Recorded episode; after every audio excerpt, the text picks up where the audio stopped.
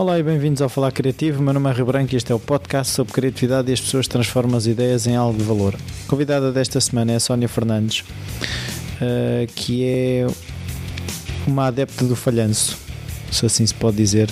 Ela organiza o World Failures Congress, entre outras coisas. Eu cheguei à Sónia através de uma ouvinte do podcast, a Nídia Nobre, porque ela falou-me que ia haver o World Failures Congress e calhou num dia em que eu infelizmente não pude ir, embora tenha já me tenha arrependido, mas não havia mesmo hipótese.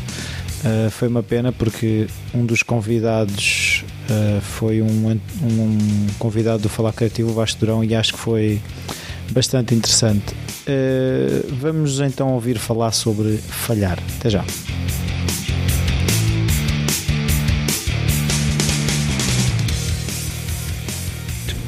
Olá, Sónia. Olá. Obrigado por esta oportunidade. A minha primeira pergunta, que é igual para todos os convidados, é se na tua infância a criatividade estava presente, se havia artistas na família, um familiar em genhocas, hábitos culturais, esse tipo de coisas. Uh, bem, eu, eu, quando, quando era criança ninguém me chamava a idiota da família, por assim dizer, mas havia artistas. O meu pai, uh, por acaso, mas hum, o meu pai é arquiteto e ele desenhava, um, rabiscava algumas coisitas, uh, mas acho que era mais a criatividade dele era mais em termos de pensamento, mais em termos de postura, atitude perante as coisas. Eu sempre fui, fui muito, muito imaginativa acho eu, quando era criança. Eu vou dar um exemplo. Uma vez na escola mandaram-nos fazer uma composição fingindo que éramos um objeto qualquer ou uma coisa qualquer na escola e tínhamos que nos colocar na posição de qualquer coisa. E toda a gente escolheu uma cadeira, ou uma sala, ou uma coisa qualquer, e eu escolhi uma sanita. Uau. É, sim, e o que espantou os professores, né, ficaram tipo, ok, então vamos lá ver o que é que se passa aqui, mas eu fiz uh, a minha composição como se fosse uma sanita naquela escola em particular. E tudo num tom muito cómico. Portanto, sempre tive assim uma queda para coisas estranhas e formas estranhas de abordar as coisas, talvez sim. Não sei se é criatividade ou não, se é mesmo. É... é acaba por ser. Mas, mas, mas era mais a escrita, era mais o quê? Era mais era ideias mesmo. Uh, pedirem pedirem coisas normais, comuns a toda a gente, não é? A mesma coisa e eu arranjava sempre uma era quase como se fosse uma batutice de interpretar aquilo de forma um bocadinho mais livre claro. e de apresentar a mesma coisa, mas de uma maneira completamente diferente. Uh, na faculdade, quando eu tirei gestão de cursos humanos e a minha cadeira preferida foi marketing, um, por causa da parte criativa de marketing, que não era marketing, que era a parte mais de publicidade. Uh, eu, por exemplo, toda a gente apresentava trabalhos uh, à frente da turma com o papelinho e tal, e os slides, os acetatos, que ainda sou do sim, tempo sim, dos sim, acetatos. Os retroprojetores. E os retroprojetores, que era uma coisa muito livre para a criatividade, o pessoal podia desenhar e sei lá o quê. Um, e eu fazia, por exemplo, pequenas encenações de teatro com as minhas colegas e convencia-as a dizer: é pá, nós conseguimos apresentar o trabalho em forma de teatro ou uma coisa qualquer, de forma a, a ter mais impacto. E pronto, e o pessoal que andava comigo andava sempre a toque de o que é que vai sair dali agora, valha-me Deus. Uh, mas era, era muito mais fixe, não é? Era, era, uma forma muito mais porreira de viver as coisas e de sim, aprender sim, as sim, coisas. Portanto, tu estavas a dizer que tiraste gestão de recursos humanos. humanos. Um, e quando tiveste que escolher, eh, ou seja, o teu percurso académico até chegares a isso, foi, Ana, eu toda a vida soube que queria fazer não, gestão não, de recursos não, humanos. Não, é eu não fazia a mais pálida ideia do que é que eu queria ser ou fazer. Eu, quando cheguei ao 11 ano, uh, percebi que daí a um ano iria ter que escolher e então aproveitei-me de uma coisa muito engraçada que havia na altura nas escolas, agora não sei se há, que era a psicóloga da escola, e eles faziam uma coisa muito engraçada também, que era aplicar testes psicotécnicos. Sim, testes vocacionais. E coisas assim do género, e eu fui ter com a psicóloga e disse-lhe, olha, eu não sei o que é que quer ser, ajude-me lá. e então durante três meses, às quartas-feiras, à hora do almoço, lá andei eu a investir as minhas horas de almoço a fazer testes psicotécnicos e coisas assim do género. entrevistas e coisas assim esquisitas. E no final daquilo tudo, Uh, eu, eu, ainda me lembro da cara dela, ainda me lembro dela olhar para o papel, olhar para mim, a fazer um ar tipo: Mãe, olha, uh, tipo, olha, não sei o que é que lhe dizer, e então os meus resultados deu. Ou trabalhar com pessoas, porque sou uma people person, uhum. coisa, ou então uh, artesanato, coisas muito minuciosas que fosse preciso, trabalhos manuais, coisas Sim. muito precisas, etc. E ela, quando me disse isto, eu fiquei a olhar para ela e disse: não podia, não podia, arranjar duas coisas mais dispares, não? Claro.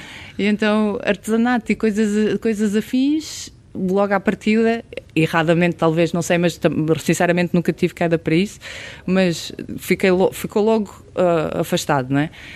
Um, não tinha, não, não é que não tenha jeito, mas uma vida de artes manuais na, na, para mim não faz, não faz sentido para mim. Claro. Uh, tenho muita admiração por, por quem Sim, faz claro. e conheço muitas pessoas, mas para mim não, de facto não faz.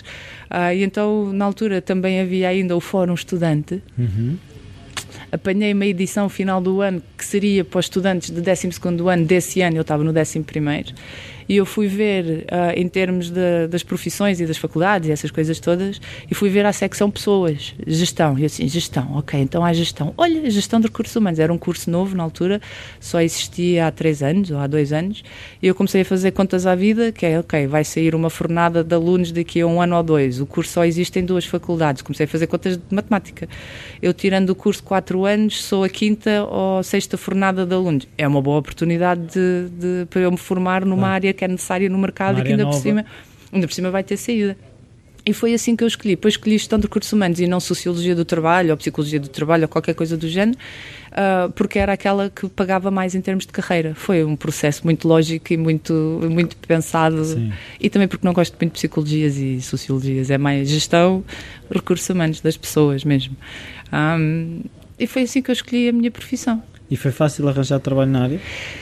Relativamente fácil. Uh, foi uma altura que isso por acaso eu não pensei. Não, quando andava a pensar na área, eu não me lembrei que se é um curso que não existe, então se calhar as empresas não estão habituadas a contratar pessoas desta área. E se calhar a área não existe ainda muito bem como função nas empresas. Pronto, há de haver sempre alguém que faça a gestão das pessoas, a contabilidade, os salários, etc. Mas chamar-lhe gestão de recursos humanos e haver uma pessoa que faça só isso, na altura uh, não era exatamente tipo corrente. Sim, sim, sim, era tipo como se fosse um pequeno luxo, uma, uma regalia, uma coisa qualquer do género.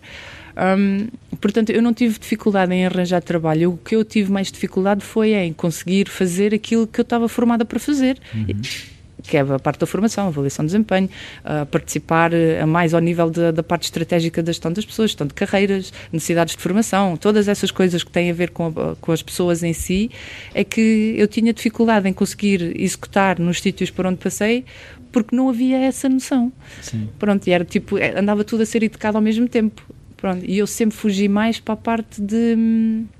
A parte gira, que é a parte das pessoas e como é que eu vou vender, por exemplo, eu trabalhei numa, num sítio uh, que trabalhava no, no, departamento de formação que trabalhavam quase 400 pessoas e tinham formação obrigatória todos os, to, quase todos os meses uh, por causa da área de, em que trabalhavam. E eu, a minha, o meu primeiro pensamento é como é que eu vou vender formação obrigatória que eles já estão fartos de levar, como é que Sim. eu lhes vou vender isto de forma que eles queiram ir. E então era sempre. Era, era sempre a parte criativa da coisa, era sempre a parte mais gira da coisa, de envolver as pessoas. Se me metessem um Excel à frente para fazer estatísticas, eu começava logo a fazer cara feia, tipo, não, não, não, não, não, isso não. Ai, mas também faz parte. Não, não faz, não. Eu é mais de desenvolvimento, recursos humanos, não é essa parte chata. Um, portanto, sempre foi por aí. Mas depois, a partir de certa altura, não não tive dificuldade. Quando tive dificuldade foi quando bateu a parte da crise, em 2009, e então todas as coisas que são, ou que eram, ou são relacionadas com a gestão das pessoas, foram as primeiras a ir para a rua. É supérfluo completamente. Desde que haja um contabilista que faça os salários, uh, desde que as, havendo avaliação de desempenho, desde que as FIAs façam e haja alguém que ponha aquilo no Excel, um, ah, não é preciso alguém que esteja lá a fazer, a tomar conta daquelas coisas todas e fui despedida. Uh, não fui bem despedida. Uh, acabou o contrato e não renovaram. Não renovaram porque não havia necessidade nem mesmo em termos de formação, porque depois os fundos sociais europeus acabaram. Claro. Foi, foi um, um, uma conjuntura em que eu, eu e os meus colegas de curso e as mesmas pessoas da, da minha profissão, um, ex-profissão talvez, um, Uh, Divorciaste da profissão? Acho que sim, acho, acho, que sim, acho que divorciei-me um bocadinho, uh, pelo menos em termos emocionais já não é a mesma coisa. Ele tratou-me tão mal. Estão separados? Uh, estamos, estamos zangados, estamos brigados, como se diz na minha terra. Um, fomos todos os primeiros a ir para a rua e comecei a ver aquilo começou tipo, ok, o que é que é. E, e viu-se nitidamente, bolas, o que é que era, o que era, tudo o que era supérfluo numa empresa claro. começou por aí até chegar àqueles pontos em que, em que se podia de quem quer um sacrifício mesmo, despedir alguém é. ou qualquer coisa do género. E pronto, e depois fui para a rua e, e, foi, quando, foi quando eu percebi que se calhar andar a fazer aquelas coisas chatas e aborrecidas não era exatamente a melhor coisa para mim. Então e depois uh, o que aconteceu? Depois andei a dar aulas de inglês. Aulas de inglês, eu vivi 10 anos na Austrália, portanto o meu inglês, apesar de ter um sotaque esquisito que eu consigo disfarçar às vezes, uh, às vezes quando quero. Sotaque quando, de canguru. Sotaque de canguru. Mas quando eu, quando, quando eu quero que não me percebam, isso aí é, é, é só falar livremente, não há problema nenhum. Um, eu andei a dar aulas de inglês, o que eu não, não é particularmente a minha onda seguir um livro de coisa com matéria, porque eu punha sempre o pessoal a fazer exercícios que não lembrava o diabo. Por exemplo, eu é, ensinei o pessoal, uh, mas inglês muito básico, uh, a parte de dar indicações. Tipo, segue em frente, volta para trás, vira à esquerda, vai à direita, anda 10 para. Aquela, há um, há um sim, capítulo sim, qualquer, sim, num livro qualquer, que diz que as pessoas, para aprender inglês, têm que saber dar indicações. Isso vem do tempo do Follow Me, que até dava na televisão e tudo. Pois, não sei. e então o que eu fazia era, íamos para, para, o parque de estacionamento das empresas, onde eu dei a formação, ou, ou na escola, ou fosse onde fosse, eu punha cadeiras ou obstáculos no meio do, do sítio, vendava dois ou, duas ou três pessoas, punha, um, punha as pessoas, distribuía pela, pela zona em que havia obstáculos e depois punha os outros a dar-lhes instruções. Sim. Toda a gente aprendia muito rapidamente claro. o, o, left e o right e essas coisas todas. Uns de olhos vendados e os outros a dar instruções, tinha que bater tudo certinho. Aquilo cinco minutos depois já estava tudo ali como deve ser. Portanto, se isso é criatividade. É Pronto, então é. Eu sempre dei uma, uma, fiz uma abordagem um bocado diferente, mas é sempre pela parte das pessoas, não pela criatividade em si, mas porque eh, sempre a tentar envolver mais as a pessoas. A criatividade é problem solving. Isso é Exatamente. É problem solving, Pronto. Por exemplo, quando saiu, quando eu, eu tive uma, uma turma de, de alunas do, elas tinham 12, 13 anos, mais ou menos. Epá, e falar está quieto. Elas falar, aquilo era uma dificuldade do caraças pô-las a, a, falar em inglês. E então, uma vez, em vez de estarmos a fazer testes e fichas e sei lá o que, veio o, o, um filme e recusei-me a pôr legendas. e então elas, no final do, do filme, o filme de animação, o, o, elas, aquilo, aquilo, aquilo, os primeiros 10 minutos foram um bocado difíceis, do género, ah, mas a coisa e tal. É. Às tantas já elas estavam a falar e a fazer questões e a perguntar, porque eu já tinha visto o filme e disse-lhes: se quiserem fazer perguntas, eu conto-vos o filme, naquela delas irem participando. E então, já no 10 minutos, 15 minutos depois, já não estavam a pedir legendas, já, já conversavam sobre aquilo que estava a acontecer. Eu, de vez em quando, pousava e obrigava-as a dizerem-me aquilo que estava a passar. E então, três horas de aula, que podia ter sido uma grande seca, foram passadas a ver filmes de animação bué da fixe. E elas adoraram aquilo. E acho que retiraram mais daquilo do que propriamente estar a fazer fichas e coisas assim do género. Eu depois arranjei problemas por causa disso, mas isso, foi, isso é à parte. Sim, Para elas mas, foi bom. Mas a questão é que tu estavas a, a, a arranjar uma solução São, para um problema. Sim. É? E, e, lidar com adolescentes que não querem estar um sábado de manhã uh, a aprender inglês e que são obrigadas pelos pais a estarem lá e que não veem claro. uma utilidade muito grande daquilo quando, quando as colocamos em, numa situação um, de, de, de, terem que mesmo fazerem-se valer por aquilo que já aprenderam, então aí é excelente. Por exemplo, também lhes ensinava as asneiras todas. Claro em inglês. Toda, todas as turmas Mas que eu faz tive. um bocado de confusão. Os adolescentes não querem o inglês para ser mais fácil de comunicar na internet e essas coisas todas para perceberem. Querem, mas querem o inglês do Yo bro, how you doing? Sei lá o quê. Não querem o inglês do vá, agora diz-me lá como é que se conjuga o verbo tal e agora faz lá. Okay. Não é nada disso, né? Elas querem o inglês de. Ensina-me como é que se diz. Eu ensinava-lhes as asneiras. Não não para que elas as usassem, obviamente. Mas para construir frase. Também, mas também para perceberem, em primeiro lugar, a diferença. Há uma diferença muito grande uh, entre as geneiras em português e as geneiras em inglês. Pronto. Sim. E até mesmo palavras traduzidas diretamente têm significados completamente diferentes sim, sim, em termos de, de. Impacto. Completamente diferentes. E eu ensinava-lhes aquilo, em primeiro lugar, para, para elas saberem quais é que eram para caso ouvissem ou caso lhes dissessem alguma coisa, elas perceberem que aquilo não era bom. Um, e depois também para elas perceberem que havia coisas que elas não deviam dizer porque podiam dizer qualquer coisa, na, elas e eles, e toda a gente que eu, que eu. Por onde eu passei, eu sempre ensinei as asneiras, fazia questão. Era, os primeiros cinco minutos era tipo, ai Jesus, a, a professora, professora passou-se. e agora passou-se completamente, e era tipo aquela vergonha e tal. E depois, mais tarde, aquela coisa começava a desenvolver e já havia pedidos. Eu posso dizer asneiras? Aqui, Sim, sim, sim. sim. Pronto, uma vez no, no, na Universidade Sénior, que eu voluntariei para dar aulas no, de inglês na, na Universidade Sénior, os, os senhores que lá estavam estavam todos muito envergonhados de eu estarem a conjugar o verbo do o shit e o fuck e essas coisas sim. todas. E às tantas, um deles vira-se para mim: então, a, a professora pode traduzir. Disse, claro, o que é que você quer, quer aprender, aprender a dizer em inglês? e tantas asneiras. E ele vira-se para mim e diz assim: Eu quero saber dizer em inglês. Oh, meu grande cabrão, estás aí bêbado que nem um macho. Eu fiquei a olhar para ele e assim, bem, ok, em inglês não, não há propriamente a mesma expressão. A mesma expressão, claro. Mas foi, eu fiquei completamente embasbacada assim, porquê, porquê que você há de querer saber dizer isso, isso em inglês? inglês claro. Mas ele achou piada porque, pelos vistos, era uma expressão que ele utilizava frequentemente com alguém e queria poder dizer aquilo com, com um requinte e com um bocadinho mais de classe e em inglês e provar que as aulas funcionavam. E ele lá lhe traduzia aquilo e ele escreveu e levou aquilo dentro do bolso e pronto, e foi assim. Até depois.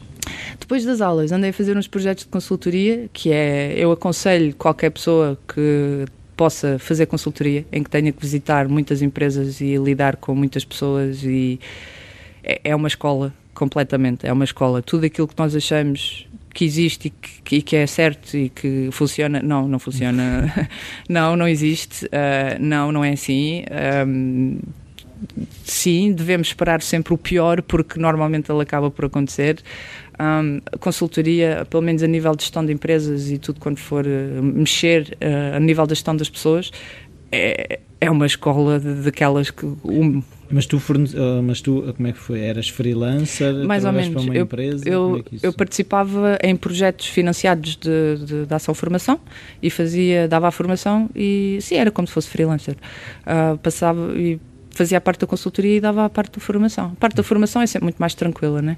não, não, não há grande chatice nem grande problema. A parte da consultoria, quando chega uma empresa e se diz a, aos donos, vá, quer saber tudo, tudo, tudo, tudo, tudo, tudo, tudo, tudo, tudo, desde a coisa mais estúpida àquela coisa mesmo mais. E quando, se, e quando se passa, pelo menos foi isso, a minha experiência da parte da consultoria foi: eu passei mais tempo um, a convencer donos de empresas que eles eram donos de empresas, que eram empresários, do que propriamente meros, porque há muito aquela coisa da humildade e da modéstia. Ah, não, eu sou um empregado como os outros. E eu tinha que dizer: não, não é. Isso é um problema. Sim, não, você não é um empregado como os outros. Você é a pessoa que tem que pensar em empresa. Você é a pessoa que tem que pensar isto a nível de onde é que estamos daqui a cinco anos. Um, você é a pessoa que tem que pensar as coisas a um nível completamente diferente. Não é você que tem que andar, sem ofensa, não é, não é este, mas você não tem que andar a varrer o chão para provar um ponto que o patrão é fixe e está próximo dos trabalhadores. Porque porque isso não é isso que vai fazer ter mais respeito ou que as pessoas vão acreditar mais nas suas decisões, ou seja o que for. Não é por causa disso que as pessoas o vão seguir. Hum. Um, e passava mais tempo a fazer isso, a, a convencer os patrões a serem patrões, ou os donos de empresas a serem donos de empresa, ou os sócios serem a serem líderes, sócios. É? A fazerem o papel deles. Eles, eles é que sabiam qual é que era o papel deles. Se queriam ser patrões, eram patrões. Se queriam ser empresários, eram empresários. Se queriam ser uh, gestores, eram gestores. Fosse o que fosse, eles é que decidiam, mas tinham que o assumir. Não podiam fazer de conta que não eram, que não eram nada daquilo quando na verdade eram, não é? E depois, ao nível dos trabalhadores, era mais uh, fazê-los ganhar um bocadinho mais de confiança em termos de, da própria gestão da empresa, né?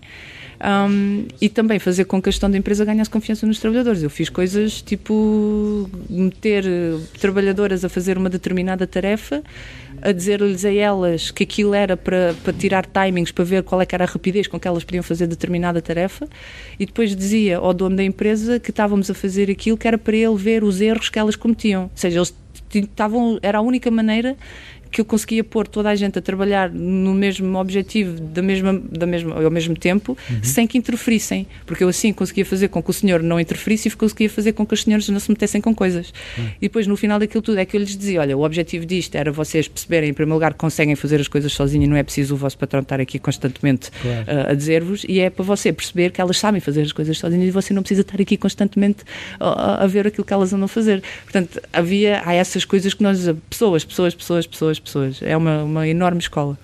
Isso foi parte da consultoria. Depois, entretanto, isso acabou. Eu não me esqueci da pergunta. um, isso acabou. Passei algum tempo sem fazer nada, basicamente. Uh, dei aulas na Universidade Sénior, uh, mantinha-me ocupada tentando, uh, tentando minimamente não estar isolada e sozinha e essas coisas todas, saía. Um, e depois, entretanto, comecei, começou aquela coisa que, que eu lhe chamo nefasta, que foi a onda do empreendedorismo em Portugal. que acaba por ser às vezes uma praga. E, na, e naquela altura, há dois anos e pouco atrás, foi uma autêntica praga. E eu, que já tinha feito tanta coisa e havia muita gente a conhecer o meu trabalho e a saber, ou pelo menos a acharem que eu fazia trabalho bem feito, e, toda, e essas pessoas depois que estavam mais viradas para, também para a parte do empreendedorismo, um, começaram-me a tentar passar a mão pelo pelo a dizer: Ah, tu podias montar uma empresa. E eu, estamos única e simplesmente na pior crise financeira, social, etc., económica que Portugal já sofreu nos últimos anos e eu vou montar uma empresa. Está bem, com quê? Quer dizer, nem, nem havia essa hipótese. E depois começaram também a surgir os evangelistas. Não é porque não queres, não é? Não era porque era preguiçosa, é, era porque é. tinha falta de criatividade. Um, depois começaram a surgir os evangelistas do sucesso, que vendiam o sucesso como se fosse. É só pensar nisso, não é? Basta acreditares. Claro, fazer um vision board e está feito. Se tu acreditares o suficiente na Sim. tua ideia e se tu tiveres uma ideia diferente da dos outros. Se leres o segredo, não é? Várias vezes e tiveres apontamentos e meteres lá uns post-its e sei uhum. lá o quê. Um, então tu consegues tudo e a única pessoa que está a impedir que és tu, tu consigas próprio. és tu próprio. Claro. Pá, e, e eu eu, eu, eu, em primeiro lugar, isso começa logo fisicamente. Eu tenho reações físicas a esse tipo de discurso. Começo logo com, com, com mexões e a mexer-me. E isso foi tudo ao mesmo tempo. E eu tive demasiadas pessoas desse mundinho a tentarem me convencer a ir pelo caminho deles. Ah, tens que vir à nossa palestra, tens que vir ao nosso evento, tens que vir, sei lá o que é. Em primeiro lugar, não tenho nem para sair de casa portanto, nem pensar, vou pagar 50 euros para me inscrever numa cena onde vou ouvir um gajo qualquer falar sobre os seus sucessos como se ele fosse o maior do mundo, quando eu não tenho ponto nenhum claro. para me relacionar com aquilo que ele está a dizer. Ok. E o sucesso dele pode não ser replicável. Não é? nem, nem sequer ele me vai contar a verdade. Claro. Ah, tive 10 milhões de euros e investi-os e fiquei com 30 milhões. Está bem, onde é que foste buscar os 10 milhões? Claro. Quer lá saber dos 30, conta, mas é antes, né? Eu quero, quero é saber é como foste buscar os 10 milhões, isso é que me interessa. Pronto. E então surgiu a ideia, eu estava um dia a falar com o meu pai, meu pai tem uma empresa de consultoria, estava a falar com o meu pai, disse, olha, tive uma ideia para fazermos aí um curso de formação que eu pudesse dar, que era para também ganhar algum, não é? Um, podíamos fazer um curso de gestão dentro da minha área, gestão de recursos humanos e comunicação, etc. Que eu, entretanto, tirei uma, uma pós-graduação em comunicação e imagem para tirar temas naquela de. É mesmo nesta área que eu devia estar a trabalhar. Pronto, mas isso já foi há mais tempo. Um, e foi, foi lindo e adorei. E foi, se aquilo tivesse durado 10 anos, eu estava lá todos os dias a ter aulas. Pronto.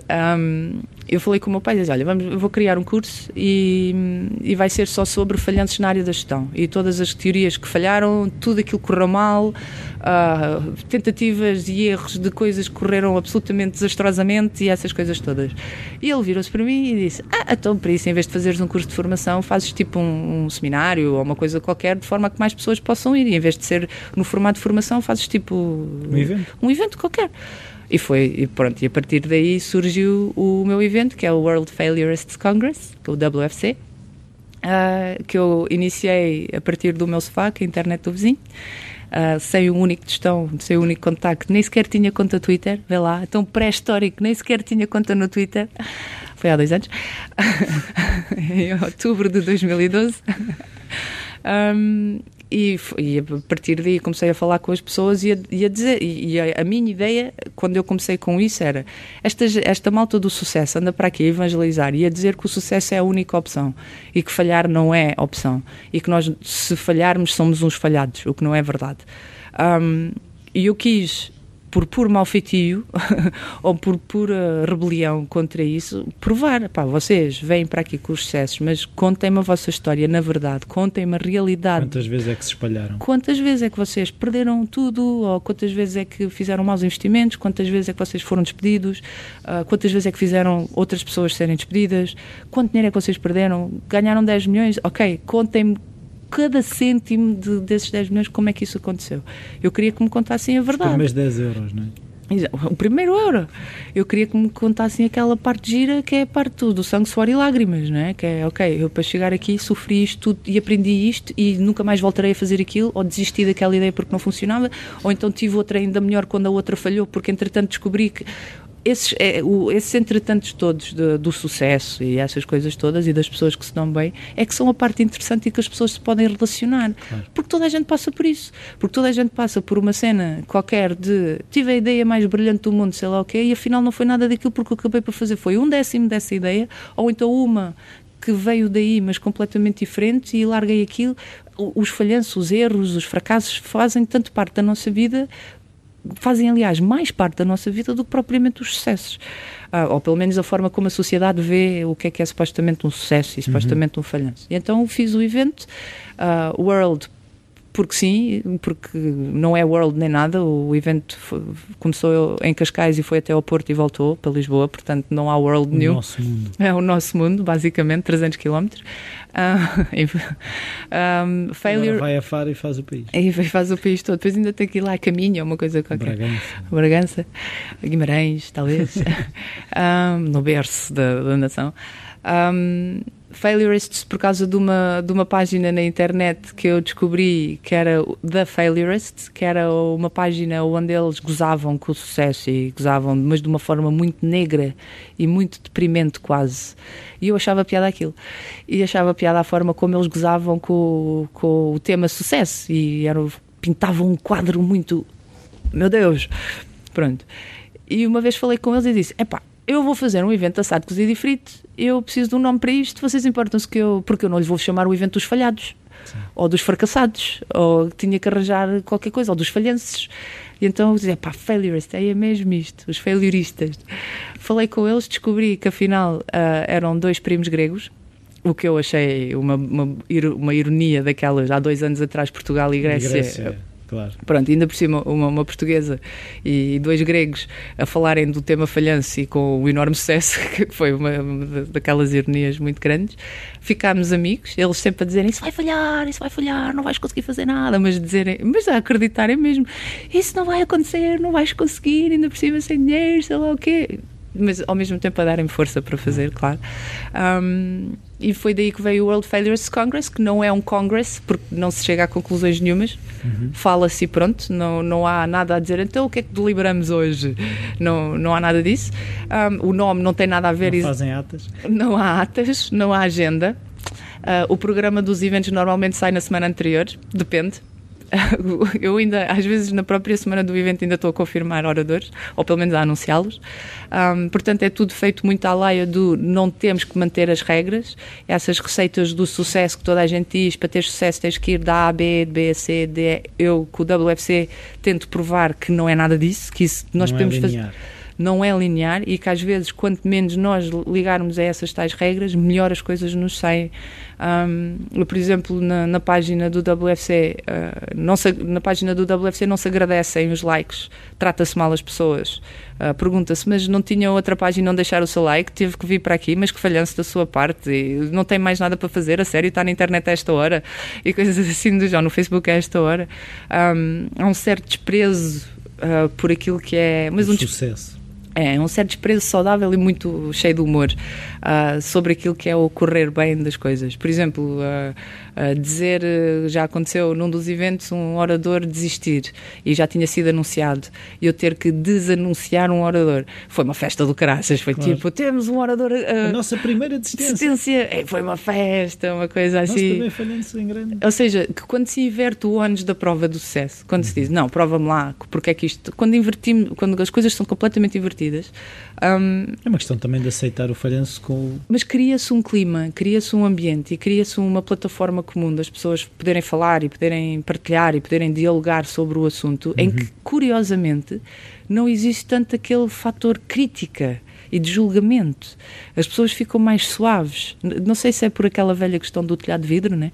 Um, mas ou por sentirem, por haver mais empatia, por haver mais compaixão.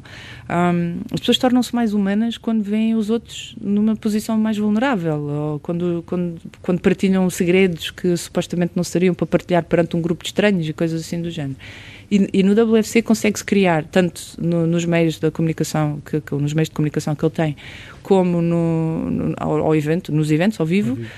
cria-se um clima, cria-se um ambiente, cria-se uma forma de estar que não tem nada a ver com com aquele frenesim dos eventos do sucesso, por assim dizer. Um, em que as pessoas estão ali como que à procura de receitas e dicas e, e ensina-me isso e eu quero ser como tu, etc. Não, no WFC é mais bolas, tu és como eu, ou eu sou como tu. E se tu conseguiste uh, aprender tanto, falhando, e ainda aí estás, e não tens nem medo, nem pudor, nem vergonha de contares a tua história, então se calhar eu ando a olhar para mim de uma forma demasiado. Uh, Crítica? Pesada e anda, e anda, anda a ver isto tudo de uma forma demasiado grave, quando na verdade não é. E o objetivo máximo do WFC é as pessoas saírem de lá com uma noção muito mais realista do que é que é falhar e do que é que é ter sucesso. E, e principalmente que percebam que são conceitos, em primeiro lugar, não estão definidos em lado nenhum. Não vai só ao dicionário e vê se quer atingir um objetivo, que é sei lá o quê, mas os objetivos são diferentes de pessoa para pessoa. Aquilo que pode ser um sucesso. Não há estatutos. Não há uma regra, não há nada que diga sucesso é fazer isto, sucesso é teres aquilo. Não, nós é que a nível da, da sociedade, a nível cultural e essas coisas todas, temos a mania que podemos apontar o Sim, dedo aos outros. sucesso, fama Sim. e dinheiro. Mas definimos sempre consoante a nossa visão da coisa, não é? Claro. Um, o que é extremamente injusto julgar os outros através da nossa própria visão de um, de um tema, não, não é correto. Um, e aquilo que eu, que eu mais gosto de ver e que me alegra completamente e que me enche o coração é eu, durante os eventos, ver as pessoas tipo como se estivesse a fazer luz. As caras delas muito pensativas e depois de repente aquele ar de ah, ah, mas ah, O desfranzido da testa. é tipo, oh, então, mas afinal. Epá, é lindo, é lindo, é lindo, é lindo, é lindo, é lindo. Adoro aquela, aquela noção de repente. tu- parece que as pessoas saem mais leves. Como se, se aquele peso terrível, enorme. Não se- sou um freak, não é? Sim, e não sou um falhado. Falhados são os atos. Falhados são os atos, não as pessoas. Não as pessoas. Ahm, e outras coisas mais do género, aquilo que eu pensava que era um falhanço, afinal não foi um falhanço, porque permitiu-me ah, fazer isto e isto que eu gostei muito mais. Quando as pessoas começam a olhar para trás e começam a pensar em termos do que é que de repente chegam à conclusão que, epá, eu só me arrependo do que não fiz, porque até agora podemos lhe chamar um falhanço, mas foi espetacular. e há, há uma noção completamente diferente. Isso é extremamente gratificante. Pois é, é, ótimo. eu também vejo isso, também por mim um bocado, mas eh, nesta questão agora quando surgiu a crise, a, a quantidade de Sim. pessoas de, de- que lá está, que dizem, ah, eu tirei o curso errado porque agora eh, não há empregos na minha área, ou eu devia era ter tirado não sei o quê, e todo o tempo que eu perdi a fazer não sei o quê. Isso eu também podia dizer. Que em vez de ter ido para a gestão de recursos humanos, devia ter ido logo assim que percebi, ou pelo menos devia ter tido mais atenção a isso. Eu nunca foi hipótese, pelo menos para mim, nunca foi hipótese ter ido para a área criativa, publicidade eh, e coisas assim do género. Nunca, nunca, nunca, nunca se me entrou na cabeça tal coisa, nem sabia, nem sabia sequer que as coisas existiam. Eu não vejo isso. o- Com licença, o curso que eu tirei, tirei ensinou-me coisas e permitiu-me saber coisas e permitiu-me fazer coisas que me vão ser úteis para o resto da vida. Na, que eu vou poder aplicar nem que esteja a fazer um census no meio da rua ou uma coisa qualquer. Quer dizer, nós não podemos olhar para as coisas dessa maneira, do tirei o curso errado porque afinal a expectativa que eu tinha furou, não deu, não deu certo e, como- e furou completamente os meus planos. Se nós pensarmos assim, é claro que então estamos fartos de falhar. Mas há uma coisa que nós não podemos esquecer, que é nós não controlamos é o- aquilo que está para além do nosso controle, não é? Claro. Quer dizer, agora a eco- a economia falha por causa dos bancos e sei lá o quê, e, o- e o crédito e essas coisas todas, e, mas a culpa da minha situação é Fui porque eu, eu escolhi mal escolhi o curso. Ah, pronto, está bem, ok. Então se as pessoas querem ser assim tão pessimistas e tão más Mas com isso tem elas um bocado próprias... a ver, porque eh, há, há, de certa forma essa responsabilização, como tu há bocado próprio dizias que tu tens que ter o sucesso, tens que Sim. ser empreendedor, tens que não sei o quê, e as pessoas, se tu não tens um emprego ou se tu tiraste o curso que não dá em nada, foi porque tu o escolheste, e há sempre esse ónus da responsabilização da pessoa. Há, erradamente. Mas Sim, há. sim, sim, sim, sim, sim, mas sim. há. E há muita vez, é tal e qual como eu, eu ainda há bocado disse, quer dizer, eu escolhi o meu curso por aquele que pagava mais em termos de carreira. Ah, e tudo bem, e é um critério de escolha como outro qualquer, aliás. eh, Em termos de critérios de escolha, há piores. Ah, mas se nós formos apenas ver, ou se nós formos analisar a forma como fazemos essas escolhas, hum, se calhar estamos a dar demasiada importância a coisas que não devíamos dar importância. Somos tão jovens, bolas, quer dizer, não sabemos lá nós o que é que. Eu ainda fiz psicotécnico, agora colegas minhas, nem sequer. E eu dizia, venham comigo, aquilo é fixe, é capaz de sair dali alguma eu, coisa. eu acho que é um bocado, eh, eh, eh, eu vejo isso que é não entender as escolhas que fizemos como um fim. Faz parte de um percurso. Sim, não quer dizer que exatamente. aquilo seja um fim em, em Exato, si mesmo. tudo não é? ajuda. É, eu, só, eu só me arrependo daquilo que não faço. Porque aquilo que eu faço, por alguma razão, é. E se eu estou a fazer algo que eu na altura acho que está certo, com o, com o conhecimento que eu tenho, com e isto não é uma responsabilização, é apenas uma forma mais realista de ver as coisas. Se eu tomo uma decisão, tudo é uma decisão, não há nada que nós não façamos que não seja uma decisão que nós tomamos de forma é consciente. É uma, é uma escolha, nós escolhemos fazer, não fazer, ir, não ir, estar, não estar, ter, não ter. Nós escolhemos. Algumas vezes umas escolhas condicionadas, mas escolhemos. Hum, se eu olhar para isso e, e, eu não desrespeitar as decisões que eu tomei no passado e eu não achar que fui uma autêntica totó há três meses e desrespeitar a pessoa que eu sou e a, e a minha família e os meus amigos e essas coisas todas por causa de, de, de com quem eu vivo é. na, na, sociedade, etc. Então eu nunca posso olhar para trás e dizer tu cometeste o maior erro da tua vida quando fizeste isto, porque é tal e qual como eu, como eu disse no WFC e disse qual é que é a sensação de estarmos errados. É exatamente igual há de estarmos certos. Porque até entrar um pedacinho de informação que altera a forma como nós estamos a ver as coisas, estamos certos. E podemos estar a cometer a maior asneira do mundo, mas não, como ainda não o sabemos, a sensação de estarmos errados é exatamente igual a estarmos certos. Nós não sabemos até alguém dizer alguma coisa, até perceber. uma validação. Até haver um ponto que nos coloque no caminho ou não, ou que diga onde é que nós estamos. É fazer um projeto todo e entregá-lo e sei lá o quê, e depois alguém dizer-nos: ah, não, mas era amarelo, não era azul. Eia, falhei, eia, Jesus. Mas só aí, porque até aí estava tudo certinho. Claro, nós estava fizemos com a informação que tínhamos. E estava tudo certo. E podíamos estar errados, mas nós só sabemos isso depois. Portanto, porquê é que eu me de arrepender de uma coisa que teve um mau resultado, mas que eu só soube depois. E com a qual não posso interferir. E já. com a qual eu não posso interferir, não é? Se, se pensarmos assim nas coisas, responsabiliza-nos é muito mais por aquilo que nós fazemos. As escolhas futuras, não pelas passadas. Exatamente. Dizer, ok, eu agora tenho que ter consciência daquilo que eu tenho que ter maior consciência daquilo que eu estou a fazer, exatamente porque, em primeiro lugar, nem tudo depende de mim. Né? Temos que dar esse fator de, de, de, golpe de cintura, por assim dizer, das reviengas da vida, que é nem tudo depende de mim.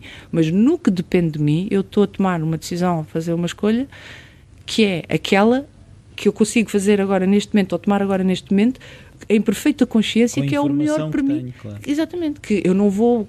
Ninguém toma uma decisão com base em SIS. Espero eu. Sim.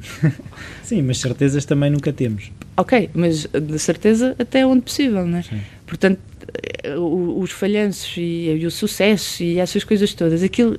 Eu, há quem diga que é as duas faces da mesma moeda. Não, eu acho que são tipo amantes quase e amam-se detestarem-se ou detestam amarem-se ou qualquer coisa do género. Andam tão, um, tão interligados, tão sempre juntinhos, andam, é, uma, é um fio da navalha tão. é como o amor e o ódio, Sim. se quisermos. Um, não dá muito bem para distinguir o que é que é falhar e o que é que é ter sucesso. Eu acho que é, isso começa a ver que não há um sem o outro, não é? Não há, não há mesmo.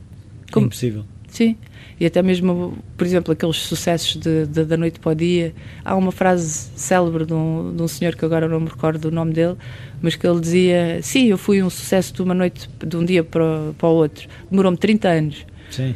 ele dizia assim: Ok, pronto, mas de um dia para o outro ele lá teve o sucesso que ele achava que tinha que ter, demorou-lhe foi 30 anos.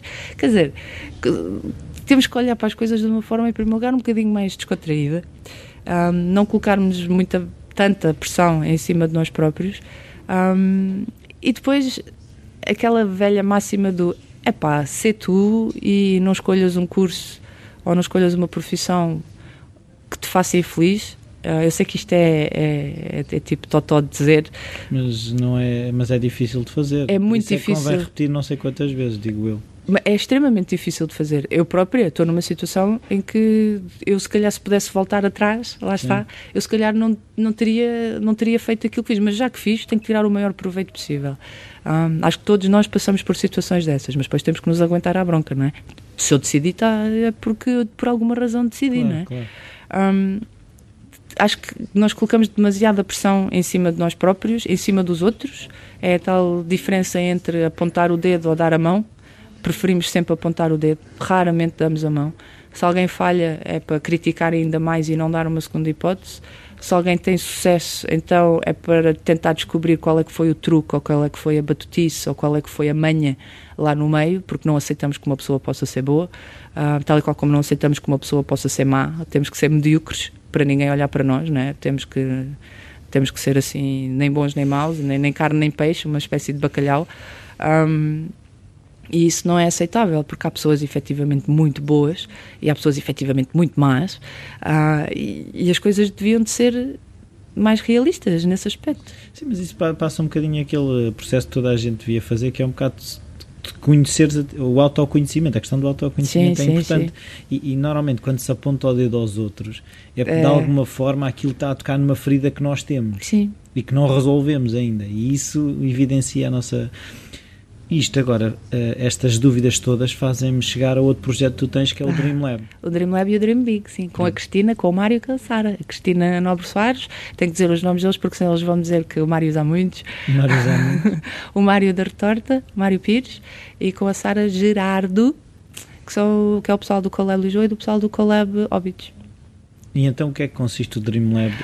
O Dream Lab já existia antes de eu, de eu chegar até ele, que é o projeto da Cristina, uh, da Cristina Soares. Ela começou uh, a fazer o projeto do Dream Lab exatamente por causa daquilo que nós estávamos a falar há bocado, que é quando temos 14 ou 15 ou 16 anos, sabemos lá nós, bolas, quer dizer, não fazemos a mais pálida ideia. Aliás, nessas idades ainda nem sequer temos jeito para alguma coisa, a não ser os artistas. E desenhas muito bem, ou então és muito rápida. Pronto, pessoal que se distinga em certas áreas, aí sim. Um, e ela criou o Dream Lab para adolescentes, não para crianças, para adolescentes, exatamente para lhes poder dar a experiência de experimentarem várias profissões que são tão válidas como outras quaisquer, mas que não são as profissões típicas. Uh, e não só profissões, também experiências para que as crianças, as, os, os jovens os adolescentes uh, possam uh, perceber que o cérebro é para ser utilizado como um todo e que nós podemos ser e fazer como um todo, não só porque sou boa em matemática, só posso trabalhar com matemática. Ir para química ou para física. Ou então, se só, se só sei desenhar, então só vou desenhar e nunca vou gerir um projeto, ou nunca vou ser fazer essas coisas. Então ela criou o Dream Lab, que é um acampamento onde as crianças passam por experiências, ah, como por exemplo a escrita criativa, que é a Cristina que dá, fotografia, análise de imagem, coisas assim do género, onde fazem joalharia, ah, onde cozinham, ah, onde andam de skate, onde tocam instrumentos musicais, onde passam por uma data de profissões com pessoas dessas profissões e que conseguem fazer vida disso, porque há sempre essa questão de é muito bonito, mas. É muito bonito, mas isto, se for um hobby, é um hobby, mas se queres levar isto a sério, tu podes fazer isto a sério. Temos aqui casos de pessoas que conseguiram fazer isto a sério e tu podes ser outro. Não há nada que te impeça. Mas um, se fores artista, vives debaixo da ponte. É mentira. Não, quer dizer, antigamente isso era até uma, uma, uma, perspectiva romântica da coisa, não é? Que é tipo, ah, és artista, vives por baixo da ponte, que romântico. Pois, mas não, mas o pessoal precisa de comer. E então é essa a ideia que é transmitida aos adolescentes, que é, ok, queres ser artista, não precisas de viver por baixo da ponte, porque se fizeres as coisas como deve ser, tu podes viver disso. E é isso que lhes é incutido. Até mesmo para eles depois descobrirem o que é que eles gostam mais, o que é que eles gostam menos e conseguirem ter algum tipo de orientação quando chegarem àquela fase do que é que eu vou ser quando for grande claro. e tenho que escolher agora o curso que for para a faculdade ou a profissão ou começar a trabalhar ou seja o que for. Depois, com, depois, com base no, no, no Dream Lab, começaram os pais das crianças a dizer: então, mas e nós? eu também, eu sempre quis ser, desenhar coisas e fui para a contabilidade porque os meus pais obrigaram a uma coisa qualquer do género. Então criamos o Dream Big, foi aí que eu, que eu entro mais que é na parte de fazer exatamente e aplicar o mesmo conceito, mas a adultos e colocar os adultos basicamente a responder àquela questão, àquelas questões que é o que é que tu querias ser quando eras pequenino? E eles sabem, toda a gente responde. Ah, eu queria ser isto ou queria ser aquilo. Então o que é que tu és hoje? Ou o que é que tu fazes hoje? E eles respondem, então o que é que aconteceu aí pelo caminho? Normalmente há um desfazamento, normalmente, só os sortudos é que não. E a Sara, por acaso, a Sara Gerardo, designer do projeto, ela sempre quis ser designer e é designer e nós achamos isso péssimo.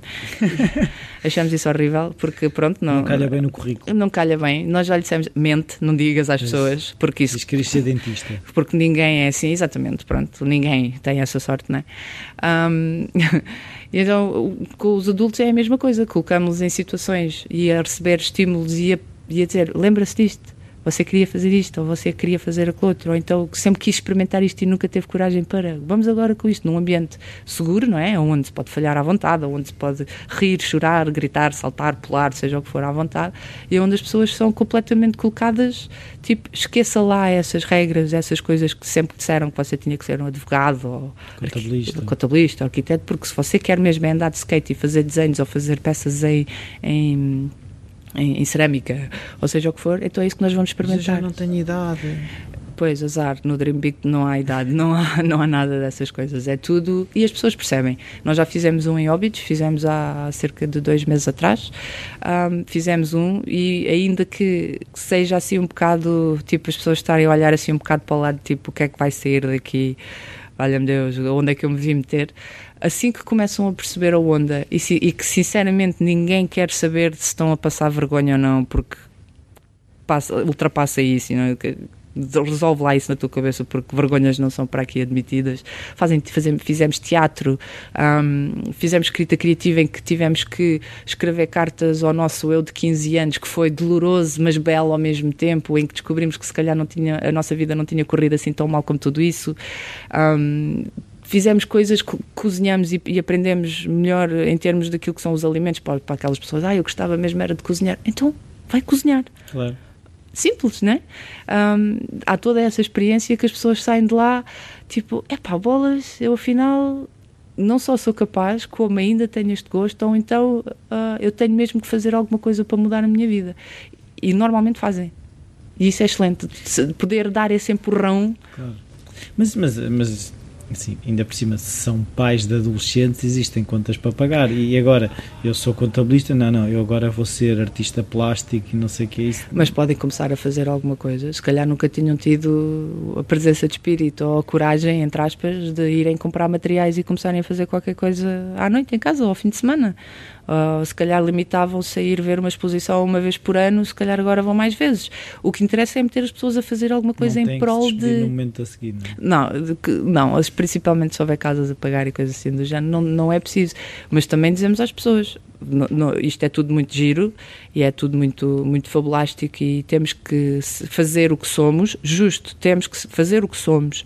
No entanto, não há aqui reações a quente a nada isto tem que ser devidamente planeado. Se é contabilista e quer ser artista plástico, então começa a ser artista plástico ao ponto de não poder mais ser contabilista, por não ter tempo, por não ter disponibilidade, por já ter demasiado a acontecer, por etc. Ter quadros vendidos para a galeria. Exatamente. Agora, não é de um dia para o outro, olha, despedi-me na sexta-feira e agora hoje vou começar a fazer esculturas.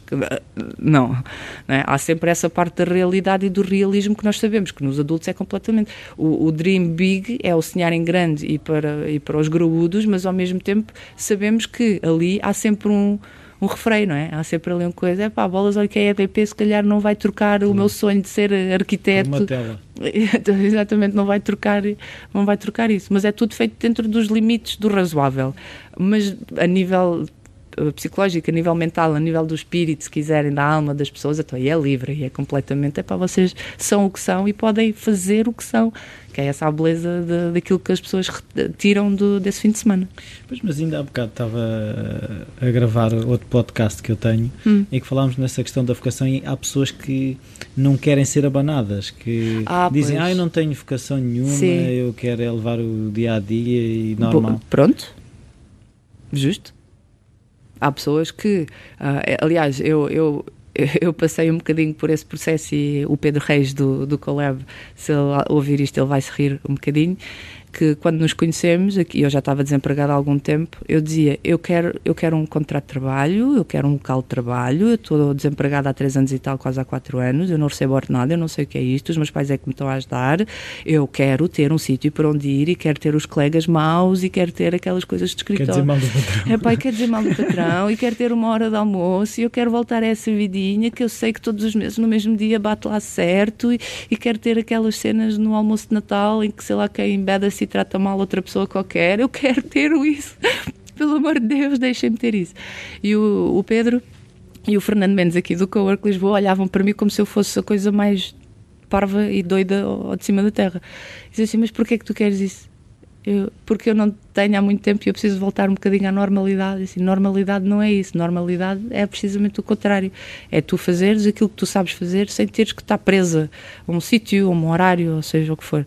E, e, e por muito que não me custa nada admiti-lo, mas por muito que me tenha custado a mim passar por isso, um, eu tive que arranjar o tal emprego, eu tive que uh, ter as tais, as tais resílias na festa de Natal, eu tive que ter os horários chatos, eu tive que uh, passar por toda, todas aquelas coisas que rapidamente eu recordei como não sendo as melhores coisas do mundo, era, rapidamente toda a memória voltou, não é? tipo, então, ao final de uma, de uma semana já o que é que eu estou aqui a fazer? Mas porquê?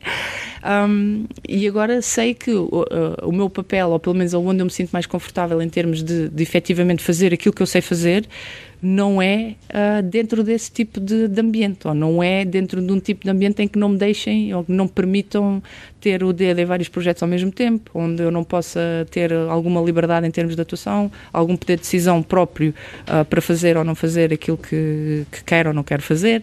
Uh, portanto, eu agora sei isso, mas tive que passar pela outra situação. Portanto, o Fernando e o Pedro têm toda a razão deste mundo. mas isso também aconteceu comigo. Eu não queria eu queria tal coisa do eu quero que me deixem em paz, sossegadinha no meu canto, etc. Mas há pessoas para quem isso é ok e há pessoas como eu, por exemplo, que não é ok. A única diferença é podemos estar todos na mesma sala e algumas pessoas gostam dessa, dessa sala e outras pessoas não. A diferença é que há, há, tem que haver sempre alguém que faça alguma coisa em relação a isso uhum. e que não fique lá cheio de rancor e de ódio e que, que deteste os colegas e que seja malzinho e anda a pôr sal no açúcar lá no café e coisas assim do género e que cria mau ambiente porque está rancoroso porque não quer estar ali, porque não gosta daquilo e detesta o trabalho e pronto. Até e como é que tu agora vais navegar para aquilo que te, te sentes mais confortável? Já tens um plano? mais ou menos.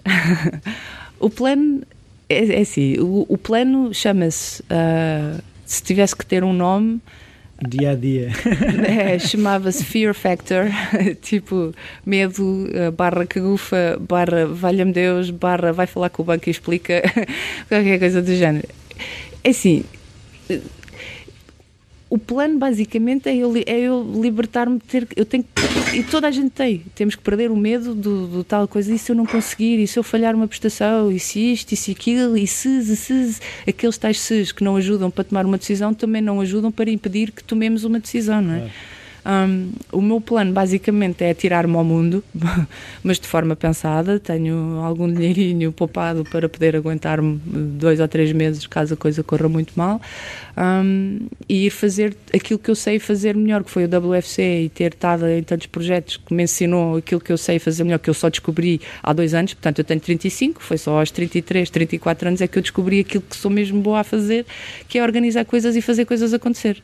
É ter as ideias, ter uma ideia diferente para fazer qualquer coisa acontecer, organizar, planear, executar, avaliar, ter a certeza que está toda a gente feliz. É isso que eu sei fazer e é isso que eu faço naturalmente, é isso que eu, que eu gosto de fazer e que me dá prazer fazer. Mas tem que ser criativo e bem-humorado e como deve ser e giro, tem que ser giro. Pronto. Se não for giro, não, não tem piada. Um, e seja em termos de organização de eventos, seja em termos de, de organizar uma festa de anos, que eu já organizei também, por exemplo, para os meus pais, tudo, tudo que envolva ter que haver alguém a fazer as coisas acontecer, ou normalmente sou a pessoa que se chega à frente, totó, né? Às vezes, e diz, eu organizo isto. E depois tens as outras pessoas todas a entrar em pânico e tu és sempre aquela que leva por tabela. criei uma marca, uh, no início do ano, não sei se era, se era essa a pergunta propriamente. Sim, também faz parte Pronto, que, era, que é a Happener, que é exatamente a que faz as coisas acontecer. Criei uma marca que é para poder englobar lá todos os projetos multivariados que eu faço, por exemplo, o WFC, que é sobre falhanços. Tenho o Humpty, que é um chocolate 3D uh, ah, da, da, Ana Paula, que é um projeto do Kolebovich, que é espetacular. Um ovo em chocolate 3D, que é um puzzle ao mesmo tempo eu faço parte da gestão desse projeto. Eu, de, recursos humanos, criativa, sei lá o quê, percebo mais de chocolate e de impressoras 3D e de silicone e de coisas. Eu nunca imaginei, não é? Quer dizer, agora de repente, se me falarem do assunto, eu sei falar sobre o assunto, que é espetacular, quem diria, não é? Um, eu tentei, como são projetos tão diferentes e tão dispares, mas onde eu participo sempre basicamente na mesma qualidade, que é uh, tentar levar as coisas para diante e fazê-las acontecer, criei a tal marca com a ajuda do Pedro Reis novamente, que é a Happener, e que eu vou ter que apostar fortemente e tentar fazer chegar a mais pessoas para que literalmente me usem e, que me paguem, uh, que me usem naquilo que eu sei fazer. Não é naquilo que eu sou capaz de fazer. Isso é diferente. Eu posso passar um dia inteiro a plantar couves. Isso eu sou capaz de fazer. É aquilo que eu sei e que eu, que eu sou. Aquilo que é o melhor de mim. Aproveitem isso que é, que é isso que eu gostava mesmo de fazer, que é o sonho de qualquer pessoa, penso eu. Então, é, já agora podes deixar dicas para, para as outras pessoas também fazerem acontecer na, na vida delas? Exatamente, eu acho que falta-nos, é sempre o medo, e é isso que eu também sinto e senti durante algum tempo, e, e comecei a perdê-lo mais quando comecei a não conseguir negar mais. Quando tu chegas àquela fase em que não tu. consegues calar o medo. É, em que tu chegas àquela fase e tu dizes, mas o que é que tu. tu mas, não tens medo do quê, não é? Sim, e começas com, com, com coisas e, e, e, notas em ti que estás a inventar desculpas e, e coisas, e depois começas a tentar arranjar estratégias de saída do tipo, é pá, se eu fizer isto, então já não tenho que fazer. É, quando, começa, quando começamos a complicar uma cena que é completamente fácil de fazer. A racionalizar o medo, é, é? é quando começamos a tentar justificar, então isso devia de ser um, um alerta, tipo, eu estou a tentar justificar uma coisa, uma situação nasce do medo, vive do medo, só existe porque eu tenho medo. E se eu confrontar o meu medo, se eu fizer alguma coisa, é insegurança. Ok? Ninguém se despede, tipo logo no momento a seguir, nada disso. Mas com o devido processo de planeamento e dar o espaço em diante, então sim, toda a gente devia de fazer isso. Nem que o sonho seja ser agricultor, se o sonho seja ser condutor carros de rally, seja ir estudar, seja deixar de estudar, seja ir. seja o que for. Nada é inválido. Nada deixa de ser válido só porque as pessoas podem pensar que é meio totó, que não é. Eu, eu, eu criei um evento sobre falhanços, bolas. Isso é, isso é totó? Isso é, é, tipo, é estúpido, né? Quer dizer, ah, um evento sobre falhanços uh, da. O sucesso é que vende. Né? Tipo, yeah, epá, e é espetacular e, e adoro aquilo e as pessoas adoram e adoro uh, a, a catarse que é para as pessoas que participam. Adoro saber que aquilo é útil para as pessoas e lhes traz coisas boas e uma semana depois ainda estão a mandar e-mails a dizer pá, adorei, lembras-te quando, quando, quando a pessoa tal disse isto e sei lá o quê, pá, quase que ia chorando e ri-me tanto e, quer dizer, quando tu, quando, tu tens, quando tu fazes aquilo que tu és tal e qual como no Dream Lab no Dream Big defendem isso, quando tu fazes aquilo que tu és e quando tu tiras um prazer quase sobrenatural das coisas bolas. Porque Só pode correr bem, não é? Claro, e os outros veem isso e porquê, porquê que há de ter medo disso? Porque o banco diz que tens de pagar a prestação até dia 5. É pá, justo, pagas dia 6 eu tenho um, um ligeiro celema, uma ligeira celema com os bancos, mas não temos que ter medo dessas coisas. As coisas não são tão graves, o mundo não acaba assim tão de repente como dizem nos filmes. Portanto, as coisas têm um, um, uma, certa, uma certa flexibilidade desde que nós saibamos uh, lidar com elas. Pá, cortam a luz, cortam a luz, mas não é no primeiro mês. Eu, eu, não, eu acho que estou a transmitir a ideia errada, mas é, o medo que nós temos, que normalmente é de pagar contas e de conseguir pagá-las a tempo e horas e de continuarmos com água, luz e gás e a TV cabo e essas coisas todas, nós podemos continuar a ter isso tudo, mesmo que não seja logo, logo, logo quando é necessário. Essas empresas não nos vão cortar a luz por nós termos falhado o primeiro pagamento ou atrasado um dia o pagamento. Não sei se me estou a explicar muito bem, mas esses medos não são uh, tão graves como tudo isso. É, não, e se calhar tu, um bocado o que tu estás a dizer é a, a quantidade de medos que temos e, as, e aquilo que realmente se passa, Sim. a diferença é muito grande. Sim, por exemplo, Normalmente o medo é superior àquilo que acontece sim, na realidade. Tenta, e é uma desculpa, ai não, eu não posso ir fazer as coisas que eu tenho para fazer porque eu todos os meses pago 25 euros de luz. Ok, então tens que planear a tua vida para ganhar 25 para, euros. Para ganhar 25 euros para pagares a luz todos os meses. Então tens que fazer as coisas de maneira a que é tal coisa. Não pode ser um hobby, não podes esperar que o teu hobby seja uh, rentável. Pronto, e, e se um hobby é rentável ao ponto de sustentar, deixou de ser hobby e passou a ser profissão. É. Há alguma coisa que tu consideres importante e que nós não tínhamos falado? Esta coisa do. por causa daquilo que tivemos a falar há bocado. Mas isto agora é mais para ti, Rui. Um, nós fazermos as coisas por carolice e fazermos as coisas porque gostamos delas e porque Uh, e porque é fixe, e porque estamos, epá, e porque isto é porreiro, e, e, se chegar a apenas uma pessoa já terá valido a pena. É mesmo verdade isso, é que é mesmo verdade. Se tiver chegado a uma pessoa, então já valeu a pena e faz-nos sentir os maiores do mundo, e é muito bom, e é espetacular, e não esquecemos mais essa pessoa, é fantástico.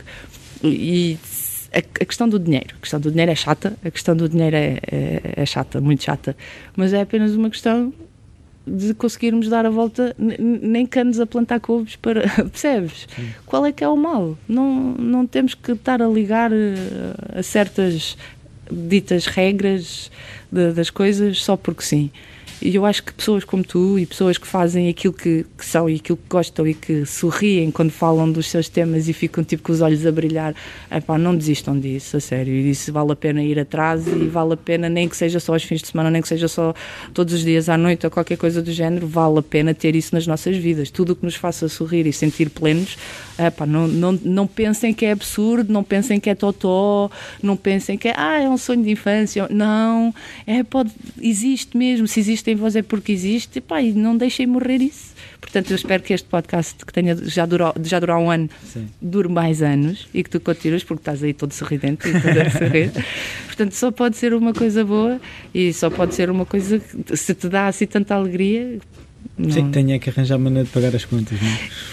Pronto, mas isso é outra questão, isso não tem nada a ver com o podcast em si, não tem nada Sim, a ver com. Não... Isso é sim, alheio sim. a isso. As duas coisas eu espero que combinem em claro, breve. Claro, claro, Pronto, mas uma coisa não tem nada a ver com a outra. Tá, muito obrigado. Ah, muito obrigada eu, Bolas. Prazer foi meu. Bem-vindos de volta. Espero que tenham gostado mais desta conversa, eh, muito centrada no falhar, mas é, é algo que muita gente também tem que aceitar é, é preciso falhar para conseguir ter o tal sucesso que é tão, tão badalado temos que ter sucesso. Hum, já sabem, uh, sugestões, críticas, uh, o e-mail rui.falarcreativo está sempre disponível. Uh, as avaliações e as críticas no iTunes são sempre bem-vindas, ajudam a aumentar o ranking do podcast que permite que ele chegue a mais pessoas. Um, não tenho assim muito mais para dizer. Uh, mais uma vez, uh, fora do previsto, o podcast não está a sair à segunda-feira. Uh, houve alguns contratempos, convidados que estavam marcados que depois acabaram por, por passar para esta semana. Mas se todos os convidados desta semana forem entrevistados como está previsto, Agora, durante uns tempos, iremos ter a coisa mais certinha. Uh, é tudo. Uh, cá pensar, ainda vai sair, ainda vai sair um episódio antes do Natal, por isso ainda não desejo um, um bom Natal. Uh, não gastem muito dinheiro nas compras. Uh, é preciso poupar. É preciso ter um pé de meia para aquele projeto que têm na gaveta e pode precisar desse dinheiro para, para esse projeto que vocês têm na gaveta. Tudo até para a semana.